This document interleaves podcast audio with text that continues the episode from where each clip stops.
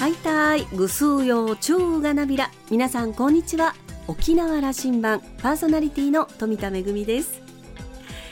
皆様世界のうちなんち大会。大変お疲れ様でした。世界中から集ったうちなんちの皆さんとの特別な時間でしたね。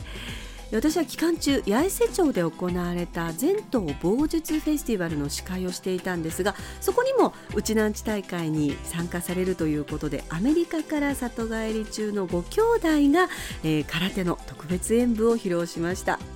見事な演舞でした沖縄から遠く離れていてもこうして文化をしっかりと受け継いでいるという姿にとても感動しました。また次回のうちなんち大会楽しみにしたいと思います。さあ沖縄羅針盤今日も5時までお届けいたします。どうぞお付き合いください。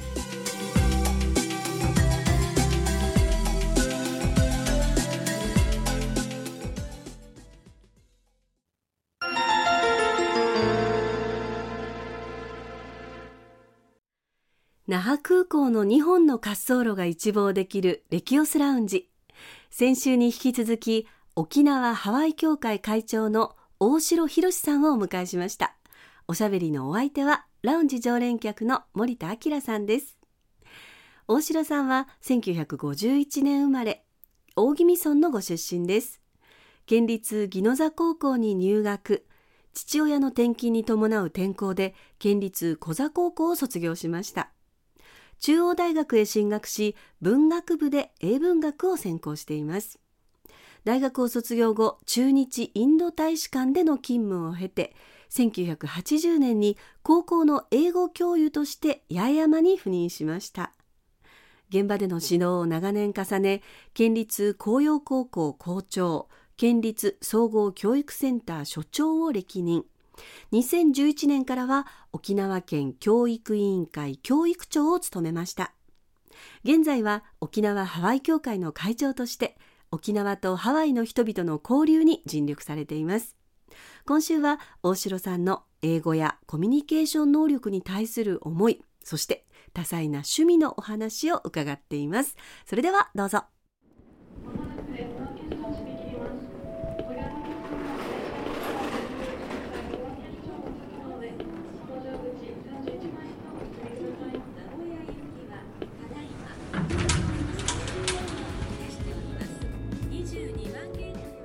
さあレキオスラウンジ、えー、沖縄ハワイ協会の大城博さんにお話を伺ってますけども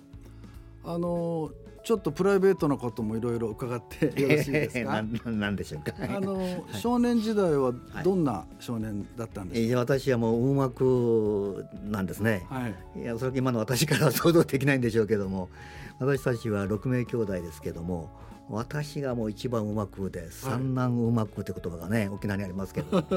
もう大変なうまくだったみたいです。えー、もう相手を泣かしたり悪さをしたり。えー、まあ兄にはあの縛られたり そういったことをしながら少年時代はあの過ごしましたね。えっとやんばるのご出身で、はい、でもなんかお父様のお仕事でもあっちこっち転校されたっていうことですか、はい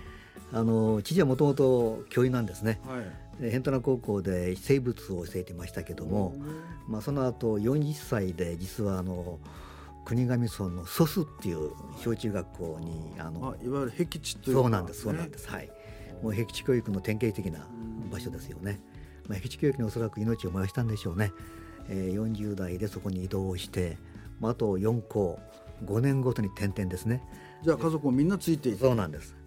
えもう家族が本当に父と一緒にまあ親父も家族を伴いながら移動することが当たり前と思ったんでしょうね。やっぱりそれは影響を受けてますか？お父様の。やっぱりあの私ここでありますね。あのと言いますのは一割場朝礼っていうねことわざが沖縄にありますけども各5年ごとに会う出会いと別れの連続なんでしょうけども当然そこで出会いの重要性を親父の背中を見ながら教わった気がするんですよね。そういった意味ではもうまさにチャリバ町で私の座右の銘の一つですね。で宜野座高校入学して、はい、また小座高に転校して、えー、そうなんです。そこから東京の中央大学。そうなんですね。英文学の専攻で。はいそうです。シェイクスピアとかお好きだった？ええもうあの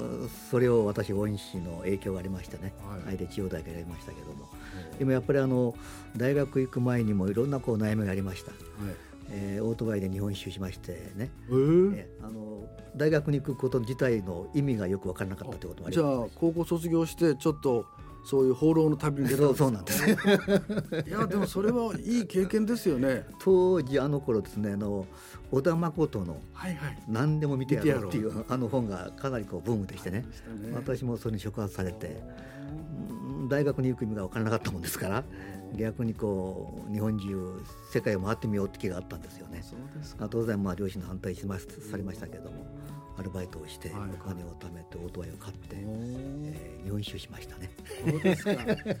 まあそれから大学行って英文科で勉強されて、で、えー、最終的には沖縄に帰ってきて学校の先生として、やっぱり英語の先生として、えそう高校の英語の教員としてスタートしました。そうですか。どうでした？その教師時代のえあのそうですね。私はもう、えー、当時からあの国際性豊かな人材とは何ぞやということを絶えず自問自答してたんですね、はいはい、だからまあ結果的には英語教師になりましたけどただ英語がペラペラ喋ればいいんじゃないわけですよ。やっぱりこう自分の意見を論理的に主張することはとても大事、うんうん、国際社会では、はいはい、国際社会で日本人はあの 3S と言われていましてね、うん、そういった実態を結構見てまいりました、ね、3S っていうのは？えつまり smile。smile？ silence。silence。sleep。おとなしい。もうあまり自己主張もしない。で。ただ笑ってる感じの。そうですよね。これが実は国際社会における日本人のあの揶揄された言葉なんですよ。だからそういった若者にはなってもらいたくないということがあって私なりにこのこういった若者を作るんじゃなくして もっとこうなんて言いますかね自分の意見を論理的に主張できる若者がいたらいいなってことがあって英語教師としてこれまで来たんですね。でそれからあの行政の方にちょっと入られたりして、ええ、ね、で教育長も務められて、はい、はいまあ、いわゆる教育のもうトップを務めたわけですけども、ええ、どうでしたか教育長時代って、え、あのー、まあ実はあのー大変でした。そうですか。やっぱり、まあ、いろんなあるでしょう。それは。いろんなことがありますもんね。んまあ、県内の小中高校生約20万人いらっしゃるんですね。はい、先生方が1万4、5千名、学校数が500。はいえー、そういった中で毎日毎日が緊張の連続なんですね。ですからやっぱりトップに立つものって言いますのはこの先生方やあるいは児童生徒のいわゆる毎日のなんて言いますかね安全確保が一番大事でしょうから、はい、だから新聞を開ける時のあの、うん、なんて言いますか 今日は何も起こってないだろうなっていうねあの緊張感っていうのはやっぱり毎日ありましたしね。本当にあの大変な日々だったかなと思いますけども、まあ、周囲になんとか助けられて2か年間無事過ごすことできましたけどもでもたくさんの問題がね出てまいりましたし自分が目指していたこの国際性豊かな人材のための英語立憲沖縄構想は発表できましたしね。ありましたね、はい、英語立憲沖縄。はい、本当のおかげさまであのおかげで、うん、あの国から予算を獲得をして、はい、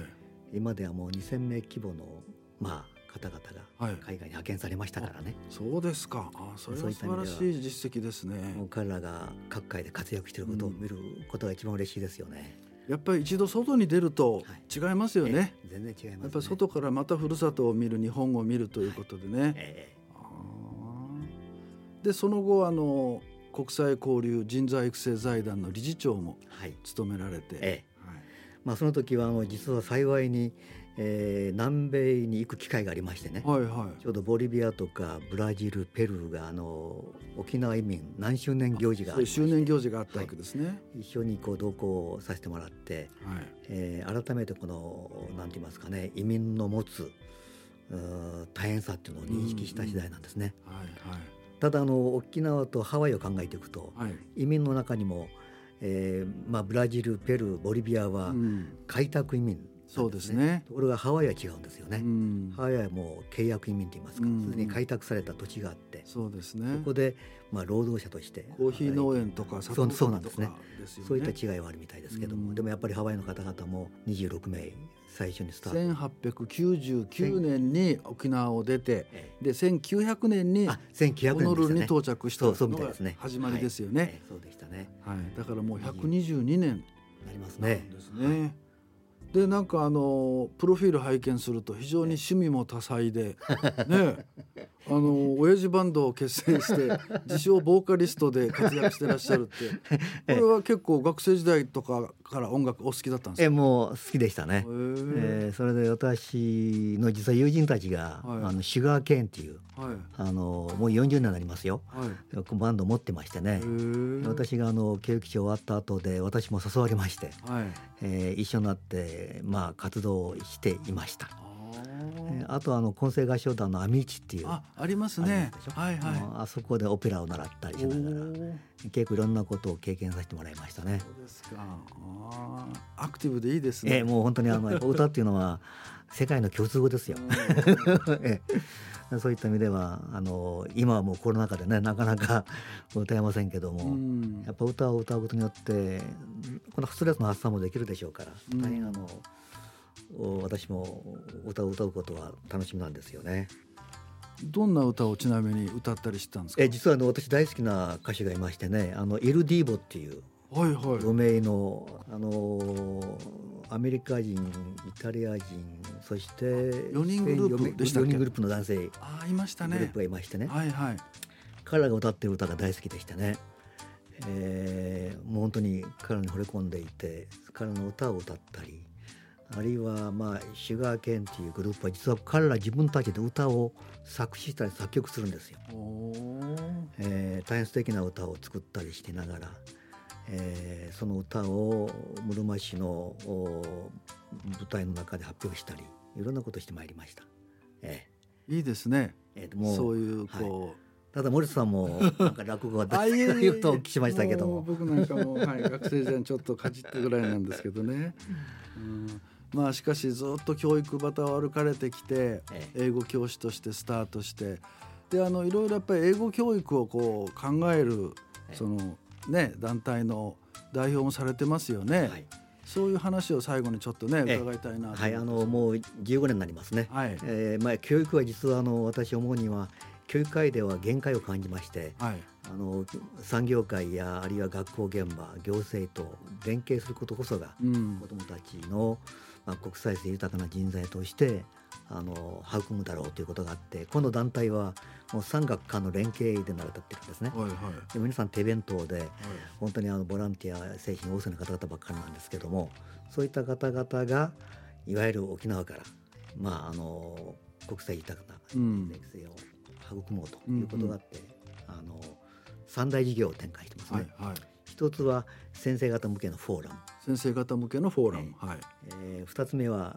いわゆる児童生徒向けのスペリングコンテスト。あスペリング単語を覚えるためのスペリングコンテスト、これアメリカのイングリッシュ B を真似てますけどもね。三つ目が留学フォーラムなんですね、はい、ただもう留学フォーラムは今こういった時勢ですからなかなか持てなくてずっと来てますけどもそういった三大事業を展開して来年の3月には、この沖英会という会がありますけどもこの創立15周年をいわゆるこう記念事業としてこれまでの沖縄の英語教育、はい、復帰50年を振り返ってみようよと、うんうん、つまり沖縄にはあの米留制度がありましたね。ありましたね。その制度の検証しようということと、うんうん、それからこれから先日本の英語教育はどうあるべきかということを通しながら、今一度考えてみようと、こういったことで、うん、えー、ワークショップや基調講演やパネルディスカッションを予定してますね。今お話あったのその一般社団法人沖縄の英語教育を考える会というのが沖英会と、そうなんです。略称して沖英会です、そうですか。あのね、今年はまあ復帰50周年ということもあっていろんな沖縄関連の本が出ましたけどもあの、はい、米流の、ね、本も確かあの、ええね、出てましたね、はい、僕も読みましたけどもやっぱり沖縄を引っ張ってきた皆さんがね随分その米流で勉強して帰ってきて沖縄に貢献した先輩方がたくさんいらっしゃいますもんね。本当にそうですね。ね、そういう意味ではやっぱりその英語教育、まあ、人材育成という部分ではね非常に大切な分野ですよね。そうですね。やっぱりこの東条県である沖縄だからこそ人材育成の持つ役割が大きいでしょうから、ただあのやっぱり英語も言葉ですから、はい、ただ言葉が流暢に操ればいいわけじゃないわけですね、うん、その言葉を手段として自分の専門性をいかに高めていくかでしょうから、うん、この辺りがとても大事な視点なんですね。ですからそのまあこの一般社団法人を通していく中で差別や偏見を克服して、文化の多様性を理解したり、はい、あるいはこの自己のアイデンティティを確立したり、そして自分たちの立っている地域の文化歴史をしっかり認識をしたりもう最後はイチャリバ町でですね、うんうん、そういった7つの視点を持ちながら、うん、私は取り組んできたつもりなんですね。いや素晴らしい。いやありがとうございます、ね。ますますのご活躍を期待しております。ありがとうございます。はい、どうもありがとうございました。ありがとうございました。本当にありがとうございました。失礼いたします。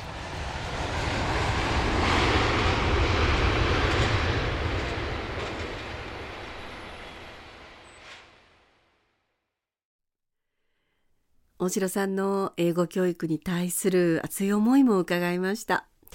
思い返すと私はですね学生時代あんまり英語が得意じゃなくて 成績も悪かったんですがただあの、英語の先生方の中にユニークな先生方が多くて、苦手だったけれども嫌いになることはなかったんですよね。おかげでその後、カナダに語学留学をして、下手ながら英語を話すことができるようになって、今でも舞台や MC の仕事に役立てているということを考えると、あの時の先生方に本当に感謝をしなければいけないなと思います。これからコロナ禍からの回復ということで、えー、また留学をする方も増えると思います。大城さんのサポート、期待が高まります。森田さんはお話を終えて、とても若々しく活動的な大城博さん。趣味について伺うと、カラオケ、映画鑑賞、音楽鑑賞、ダンスに絵画、ウクレレなど多彩です。ミドルエイジの素敵な生き方、お手本にしたいと話していました。今週のレキオスラウンジは沖縄ハワイ協会会長の大城博さんと森田明さんのおしゃべりでした来週のレキオスラウンジには沖縄地区税関税関長の望月光弘さんをお迎えする予定です。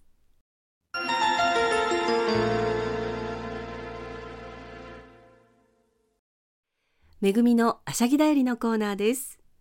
先日11月3日文化の日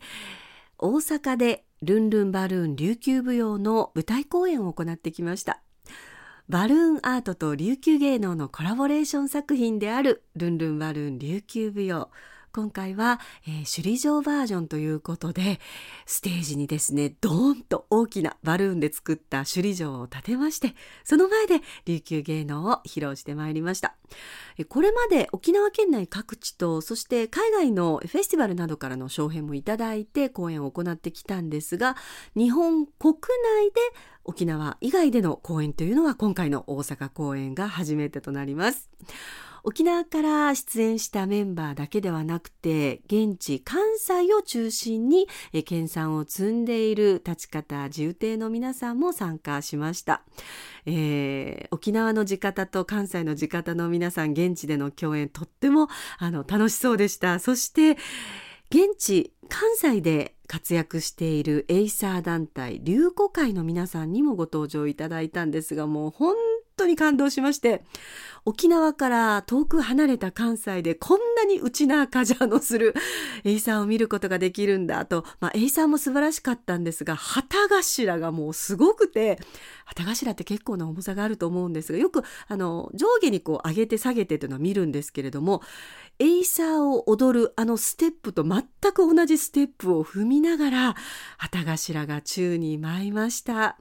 えー、子供からそして、えー、師範や会主の先生方までみんなで力を合わせてお届けしたルンルンバルーン琉球舞踊初めての大阪公演。ご来場いただいた皆さんそして、えー、ご出演いただいた皆さんスタッフの皆さんお疲れ様でした。ありがとうございました。また関西に行ける機会楽しみにしています。めぐみのあしゃぎだよりのコーナーでした。